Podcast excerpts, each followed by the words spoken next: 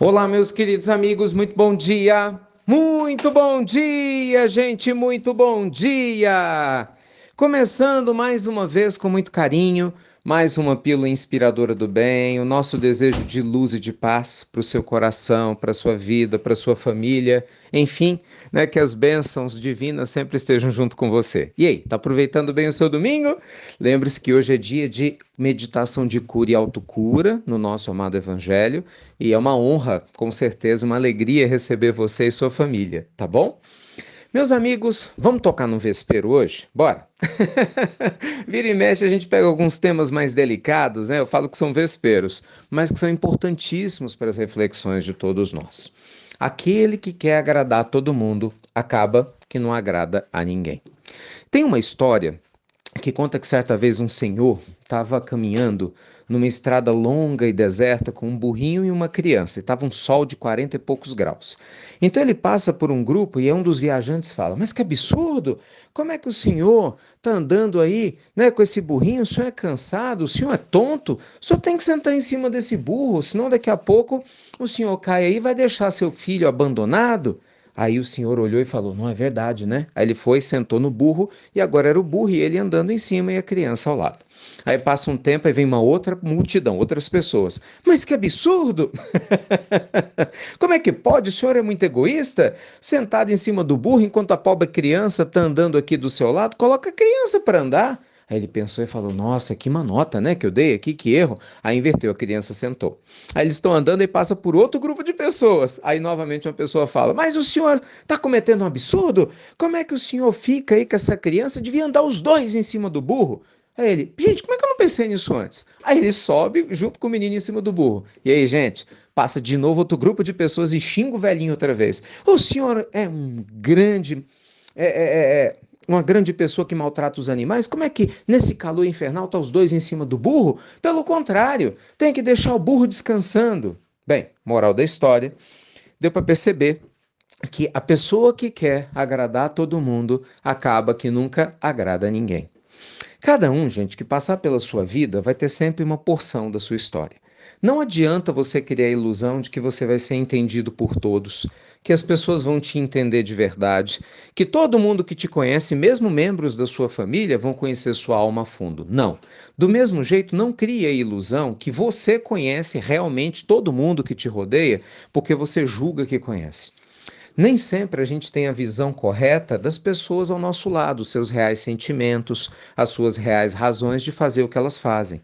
E as pessoas também. Né? Então, quando a gente começa a julgar ou pré-julgar, a gente sempre faz isso baseado no filtro que temos dentro de nós. E vou lhe dizer, não adianta você explicar uma, duas, três vezes. Quando a pessoa não quer entender, ela não vai entender. Olha o caso de Jesus. Quantas pessoas pregam julgaram Jesus? Para alguns, Jesus era o maior líder espiritual que já tinha surgido até então. Outros tinham Jesus na conta de mentiroso e revolucionário. Como chamar Jesus de mentiroso, gente? Eles viam os milagres e não acreditavam. Entendeu? Jesus curou leprosos e nove voltaram até lepra dos dez. Como chamar Jesus de mentiroso? Mas chamavam. Então, se o Cristo que é o Cristo era assim? Imagina você e eu. Quantas pessoas viram as mensagens psicografadas do Chico, ouviram Chico Xavier falar dos espíritos, ao lado conviveram e depois de um tempo, ainda um ou outro aparecia dizendo: Não, isso não pode ser verdade. Então não adianta. Quando a pessoa não quer ver, ela não vai ver. Então não se incomode em querer provar nada a ninguém. Siga sua consciência. Isso é importante, você sabe? Até para, permita aqui compartilhar um caso pessoal. Eu falo isso muito com a nossa equipe. Vocês já conhecem o nosso trabalho. Tem gente que até hoje, por exemplo, acredita que o nosso trabalho, sei lá, tem a ver com alguma religião, coisa do tipo, que a gente tem as pílulas inspiradoras, faz o evangelho lar, e eu me canso de repetir, né? e não adianta. tem gente que não entende, é isso mesmo, que nós somos uma instituição, né, empresarial como outra qualquer, que nós temos projetos sociais, porque essa é a minha vibe da nossa equipe, que nós somos uma empresa social. Por exemplo, faz os nossos cursos quem quer, né? Ninguém é obrigado né? Nossa empresa impacta hoje milhões de pessoas em todo o mundo, graças a Deus, enquanto tem um monte de gente vendendo arma, droga e fazendo coisa errada. Graças a Deus, a gente hoje mobiliza mais de 10 mil voluntários, no mínimo, ao redor do planeta, para estar tá trabalhando junto conosco, num trabalho sério. E a gente explica, mas tem gente que não entende e vai continuar misturando tudo. Por quê? Porque é da cabeça das pessoas. E aí? Eu vou deixar de gravar pílula para você que entende por causa disso? Nós vamos deixar de fazer o evangelho no lar porque uma meia dúzia troca os nomes e faz a confusão nos conceitos que tem no próprio coração? Porque alguns religiosos confundem as coisas? Bem, gente, eu fico sempre com Madre Teresa. Madre Teresa, uma mulher foi uma mulher muito sábia, além de bondosa, muito sábia. E ela também foi perseguida, tinha problemas também, né, como todos nós temos, e ela sempre dizia: "Você trabalha para Deus.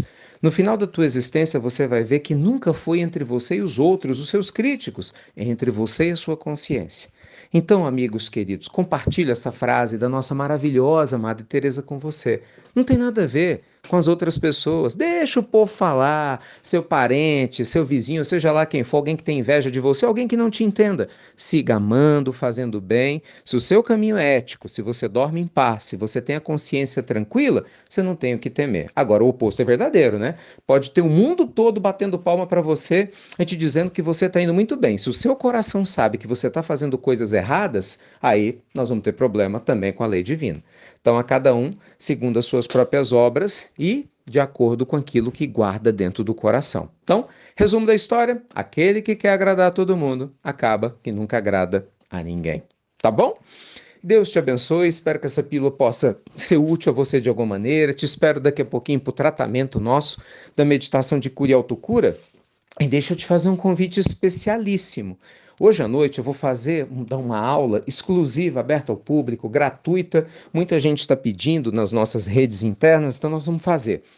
Nós vamos dar uma aula sobre como né, começar a criar renda extra mesmo saindo do zero. Porque tem muitas pessoas que estão no zero, estão devendo, com problemas. E falam assim, Rica, como é que eu faço? Então, ótimo. Então, hoje nós vamos fazer uma aula que eu nunca fiz. Nós vamos entregar todo passo a passo a partir das 19h58, 7h58 cravado da noite, hoje domingo. Se você se interessar com o carinho, né, vamos aguardar você e a sua família, tá bom?